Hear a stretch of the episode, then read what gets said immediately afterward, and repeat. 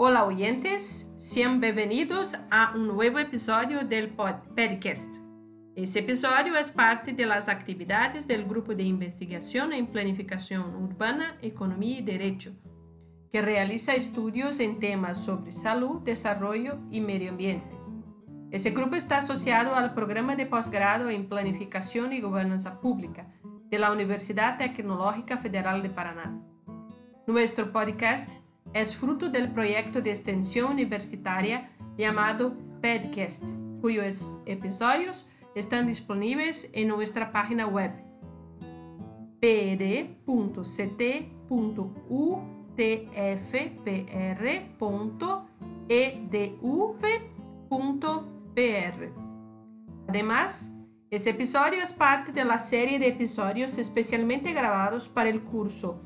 Medios Económicos de Defensa del Medio Ambiente, ofrecido por la Universidad Tecnológica Federal de Paraná y la Universidad Positivo para el proyecto Destino Brasil, promovido por la Asociación Nacional de los Dirigentes de las Instituciones Federales de Educación Superior, ANDIFES, de Brasil. Hoy vamos a discutir entre los medios económicos de protección del medio ambiente, la tributación ambiental. Soy Ana Paula Miskizuki, profesora de la Universidad Tecnológica Federal de Paraná y líder del Grupo de Investigación en Planificación Urbana, Economía y Derecho. Nos acompañan en este episodio los profesores Ricardo Torres, profesor del Departamento de Economía de la Universidad Federal de Paraná, y la profesora Clarissa Bueno, Clarissa Bueno Vanchil, de la Universidad Positivo. Los dos también son investigadores del Grupo de Investigación en Planificación Urbana, Economía y Derecho. Bueno, la presión que las actividades humanas han venido ejerciendo sobre el medio ambiente se ha convertido en un asunto de fundamental importancia para establecer formas de protección ambiental ya que el desarrollo económico está directamente ligado al uso de los recursos naturales. Se entiende por protección ambiental aquellas prácticas que tienen como objetivo proteger el medio natural de las presiones demográficas y el amplio uso de la tecnología, tanto a nivel individual, individual organizacional y o gubernamental, promoviendo beneficios para la humanidad para otras formas de vida y para los recursos disponibles, muchos de ellos no renovables. Profesora Clarissa, ¿qué instrumentos tenemos para regir las políticas públicas de gestión ambiental? Hola, profesora Ana Paula, profesor Ricardo y oyentes. Bueno, los instrumentos de las políticas públicas de gestión ambiental y sostenibilidad cuentan con herramientas, sistemas y metodologías sustentadas en licenciamiento, incentivos económicos, inhibiciones económicas, sanción y conservación y funcionan de acuerdo con las siguientes estrategias. Son cuatro. Una, estrategias de mando y control. Constituyen un conjunto de regulaciones y normas gubernamentales cuyo objetivo es influir directamente en las actitudes del elemento impactante, señalando patrones y formas de controlar los impactos. 2 estrategias económicas tienen como objetivo beneficiar a la gente impactante que reduce los impactos o castigar a los que causan impactos negativos. 3. Estrategias de autorregulación basadas en la gestión ambiental bajo la tutela de la gente impactante y el control de las fuerzas del mercado. Y 4. Estrategias macropolíticas con interfaz ambiental como estrategias de desarrollo tecnológico, planificación energética, planificación territorial y urbana, educación ambiental, etc. Gracias, profesora Clarissa. Profesor Ricardo, ¿puede recordarnos cuándo surgieron los instrumentos económicos de defensa del medio ambiente? Hola, profesora Ana Paula, profesora Clarissa y oyentes. Pues sí, los instrumentos de incentivo económico fueron definidos en ECO 92 a través de la Declaración de Río sobre Medio Ambiente y Desarrollo Sostenible, que establece lo siguiente. Los estados deben promover la adopción de instrumentos económicos como una iniciativa para proteger la integridad del sistema ambiental global. Dichos instrumentos pueden involucrar el pago, compensación u otorgamiento de beneficios tributarios y se consideran una alternativa eficiente en términos económicos y ambientales, más allá de los mecanismos ya existentes en la legislación ambiental brasileña. El objetivo principal de estos instrumentos es incentivar a quienes ayudan a conservar o producir servicios ambientales o que realizan prácticas cada vez más adecuadas que aseguren la conservación y restauración de los ecosistemas, atribuyendo un valor monetario a la conservación obtenida. Gracias, profesor Ricardo. Eh, ¿Acaso desea añadir algo al tema, profesora Clarisa? Bueno, pues sí. Los instrumentos económicos representan una de las estrategias de intervención pública complementaria a, los tradicionales mecanismos de mando y control que buscan mejorar el desempeño de la gestión y la sustentabilidad ambiental, incidiendo en el comportamiento de los agentes económicos y corrigiendo, corrigiendo fallas de mercado. Los instrumentos económicos se clasifican en dos tipos, la compensación ambiental, basada en el principio de quien contamina paga, o sea, en la gente debe recompensar económicamente los daños cometidos por sus actividades, y la de fomento, que se basa en una perspectiva sostenible y prevé el uso de diversos recursos fiscales, instrumentos tributarios y crediticios a través de los cuales los agentes económicos están dispuestos en contextos específicos a desarrollar actividades productivas de bienes y servicios, incluida la generación de conocimiento y tecnologías para la sostenibilidad. Muy bien, profesor Ricardo y profesora Clarisa. Entre los principales tipos de instrumentos económicos se encuentran los impuestos ambientales, la creación de mercados, los sistemas de depósito y reembolso y los subsidios, algunos de los cuales traen beneficios inmediatos o retornos futuros a los agentes económicos involucrados. Por ejemplo, tenemos el pago por servicios ambientales, el PSA, y incentivos fiscales. El incentivo fiscal consiste en la extensión, exención total o parcial de algunos impuestos para estimular el desarrollo económico de diversos sectores de manera sostenible. Es una alternativa que interesa tanto a las empresas como al gobierno.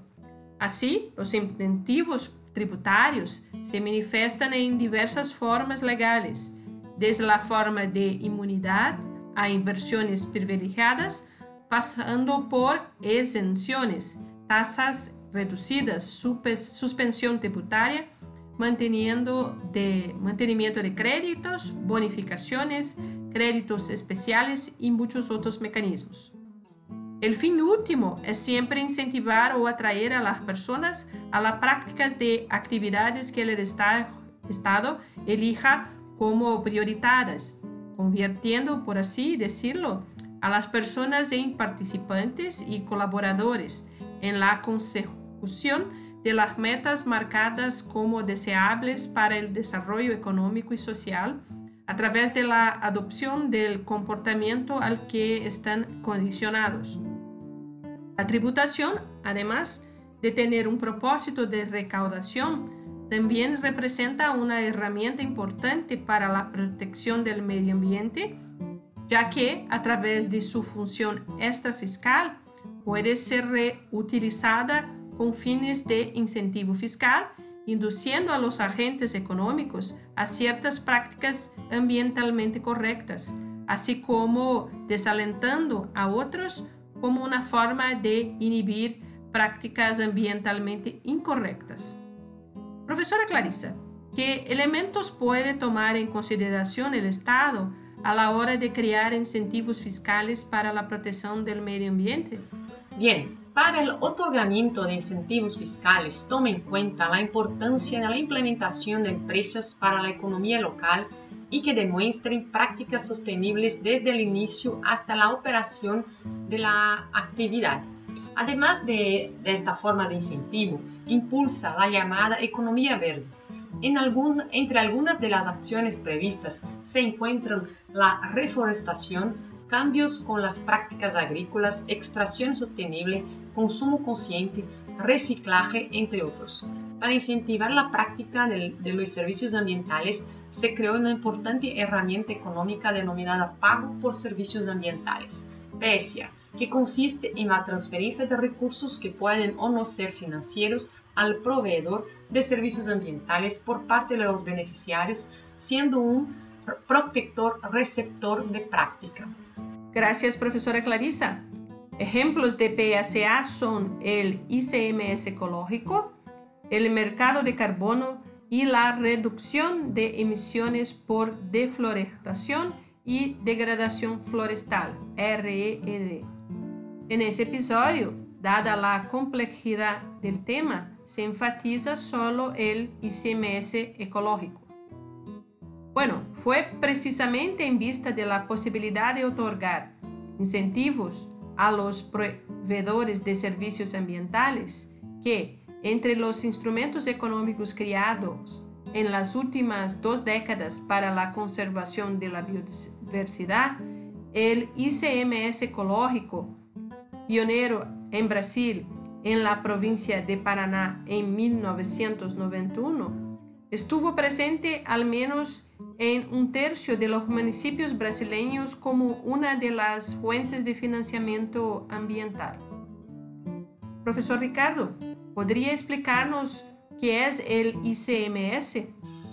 Bueno, el ICMS es el impuesto brasileño de mayor recaudación, aunque este concepto de impuesto se utiliza en algunas circunstancias de manera extrafiscal con otros fines que van más allá de la captación de fondos para el conjunto de recursos financieros públicos que pasan a formar parte del patrimonio del Estado.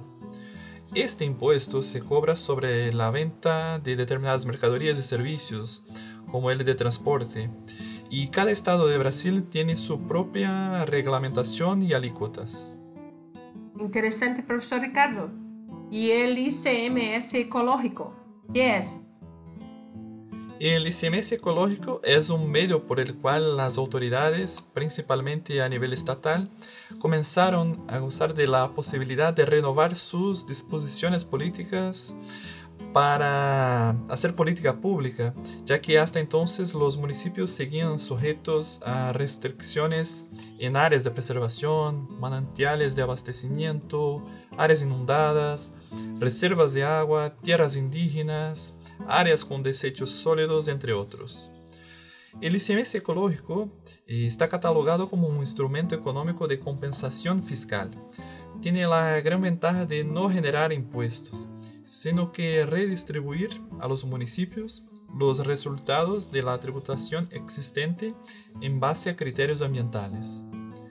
Teniendo en cuenta que los impuestos, por regla general, graban el patrimonio, la renta y el consumo, conviene recordar que el evento detonante del ICMS ecológico ocurre independientemente de una contraprestación estatal, es decir, es un impuesto extrafiscal y no vinculado a alguna oferta del gobierno a cambio. Entonces, esto quiere decir que el ICMS ecológico no es un impuesto nuevo, sino que la introducción de nuevos criterios de redistribución de los recursos recaudados eh, por el ICMS que reflejan el nivel de actividad económica de los municipios junto con la preservación del medio ambiente. Gracias, profesor Ricardo. También cabe destacar el papel del ICMS ecológico como instrumento de protección, de promoción de políticas públicas ambientales se trata de mecanismo e instrumento de gestión y gobernanza que puede aportar compromisos y avances en la calidad ambiental y el bienestar de su población. La posibilidad de que el Estado cree el ICMS ecológico se da al considerar el criterio ambiental al calcular la participación de cada uno de los municipios en la distribución de los montos recaudados. Esto significa que la denominación ICMS ecológico surge de la posibilidad de estipular criterios ambientales para una parte de ese un cuarto del 25% al que tiene derecho los municipios según lo dispuesto en la Constitución Federal Brasileña de 1988. Profesora Clarissa, ¿se pueden hacer críticas al ICMS ecológico? Sí, mira, se cuestiona el uso de recursos del ICMS ecológico por parte de los municipios y parece que el simple funcionamiento de este mecanismo puede no ser garantía para la implementación de proyectos de preservación ambiental. El ICMS ecológico lo tuvo todo para convertirse en una herramienta estéril, acrítica, una especie de canciller puro y simple para la transferencia de recursos, pero afortunadamente no lo fue y se está logrando transformarlo en mucho más que eso. El ICMS ecológico ha representado un instrumento de compensación, pero sobre todo un incentivo y en algunos casos como un aporte complementario a la conservación del medio ambiente. Por ello es necesario explorar el ICMS ecológico lo más rápido posible, haciendo efectiva su intervención, ya que la concepción de este instrumento trae consigo una contradicción que puede redu reducir su atractivo con el tiempo. Fenomenal, profesora Clarissa. Es decir, si se mantiene en el mismo porcentaje de transferencia a los municipios, así como los mismos niveles de recaudación, a medida que se empiecen a beneficiar nuevos municipios, que áreas que ya benefician al municipio tengan aumentada su superficie o, sobre todo, que haya mejorado la calidad de las áreas protegidas, se tiende a reducir los recursos a ser transferidos a cada municipio. Por otro lado, si está bien estructurado y monitoreado, integrado con otros mecanismos técnicos y financieros, el ICMS ecológico puede dar un gran paso adelante en la consolidación de la red de protección ambiental Profesor Ricardo, ¿sabes decir en qué provincias de Brasil está implementado el ICMS ecológico? Sí, profesora Ana. Bueno, el ICMS ecológico está efectivamente implementado o en fase de implementación en estados como Acre, Amapá, Ceará, Mato Grosso, Mato Grosso del Sur, Minas Gerais, Pernambuco, Piauí, Rio de Janeiro, Rio Grande do Sul, Rondônia, São Paulo, Tocantins y Paraná, como hemos dicho, y con el objetivo de contribuir y financiar operaciones orientadas a la conservación y uso de los recursos naturales con base en la sostenibilidad. Gracias, profesor Ricardo. Profesora Clarissa, ¿cómo son las reglas de implementación del ICMS ecológico en la provincia de Paraná, la pionera en Brasil con ese instituto? Pues la implementación pionera llevó a la provincia de Paraná a hacer su ordenamiento jurídico más detallado, con criterios para transferir el 5% total del ICMS recaudado, siendo destinado a los municipios en función de aspectos como tamaño, importancia, grado de inversión en el área, fuente de abstracción y otros factores. De este porcentaje, el 50% va a municipios con fuentes de agua para poblaciones de otros municipios y el otro 50% va a municipios que cuentan con unidades de conservación, áreas territoriales indígenas, reservas patrimoniales naturales privadas y o reservas forestales legales. En el caso de municipios con superposición de áreas con fuentes de agua y unidades de conservación ambiental, se considerará el criterio de mayor compensación económica, o sea, lo que tiene más ventaja para los municipios. El ICMS ecológico es un factor preponderante para la creación de áreas de preservación ambiental. En 1991, solo 792 mil hectáreas de áreas verdes se incluyeron en la asignación de impuestos. Hoy hay eh, 1.777 millones de hectáreas. Desde 2001 hasta ahora, el incremento fue pequeño, algo más de 60.000 hectáreas, el equivalente a 4%. Además del crecimiento en estos 20 años, otro punto positivo corresponde a la adhesión de los municipios. No hay meta por cumplir, pero lo ideal era que las 399 ciudades de Paraná recibieran esta transferencia. Bueno, profesora Clarissa, Dado lo anterior, entonces, se entiende que el ICMS ecológico es un mecanismo de política pública cuya premisa es orientar la formación de corredores ecológicos, lo que demuestra la efectividad de esa herramienta en promover la conservación de la biodiversidad y la expansión de áreas protegidas, ya que el proceso se compone de una estructura normativa planificada con un propósito claro y, no como una herramienta de incentivo aislada en el sistema. En el estado de Paraná, pionero en la adopción del ICMS ecológico, hubo intensas movilizaciones para ajustar los sistemas de gestión de logística, asignación de fondos y administración de trámites. Los estados que utilizan el SMS ecológico han logrado promover la expansión del área de conservación, la preservación ambiental y fomentar la educación ambiental, entre otras acciones relacionadas con el desarrollo sostenible. Profesor Ricardo, para finalizar, desde la premisa del desarrollo sostenible, ¿cómo es posible optimizar los impactos económicos para la protección del medio ambiente? derivados del ICMS ecológico. Bueno, profesora Ana, en un primer momento se entiende que el ICMS ecológico como un impuesto extra fiscal constituye un camino adecuado para la protección ambiental, ya que tiene el carácter de estimular conductas a favor del interés social y ambiental, alejándose de la idea de un impuesto punitivo sobre todo porque, según lo dispuesto por la ley, el impuesto no puede constituir una sanción de un acto ilícito. A su vez, eh, se acepta que el ICMS ecológico no es un nuevo tipo de impuesto, ni un tipo específico de ICMS, ya que no existe vínculo entre su hecho imponible y actividades ambientales. Ni tampoco hay un vínculo específico de la recaudación tributaria para financiar actividad de naturaleza ambiental.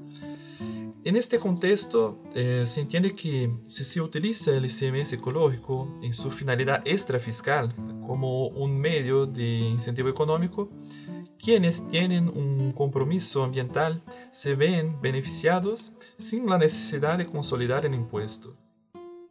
Se puede ver, por lo tanto, que la nueva lógica tributaria debe mantener al ICMS ecológico como un impuesto extrafiscal, pero por otro lado debe dejar de ser desvinculado y vincularse a la función de gestión ambiental. Al tratarse de una estrategia de recompensa a las, actitudes de preservación, conservación y mantenimiento de los ecosistemas, los instrumentos económicos posibilitan la adhesión voluntaria de los agentes, valorando la libertad de elección para cooperar con la gestión ambiental por las formas de incentivos ofrecidos, sin coacción ni castigo. Esta estrategia también tiene un menor costo de implementación en comparación con el mano y control, además de generar posibilidades de captación de recursos que pueden convertirse en ganancias para el Estado y garantizar el costo de las acciones sostenibles emprendidas. Gracias, profesor Ricardo. Es de pensarse que Brasil ya ha avanzado considerablemente en las políticas de gestión ambiental. Aún es necesario favorecer prácticas y estrategias que de hecho sean beneficiosas para todos los sectores de la sociedad, reduciendo las estrategias de mando y control y valorizando las de incentivo económico. Desde la premisa del desarrollo sostenible, se concluye que para optimizar los impactos económicos para la protección del medio ambiente, utilizando satisfactoriamente los recursos resultantes del ICMS ecológico, es necesario un cambio de, en la legislación que se ocupa de la materia. Bueno, hasta aquí el episodio de hoy. Muchas gracias por escucharnos, que todos la pasen bien y hasta la próxima.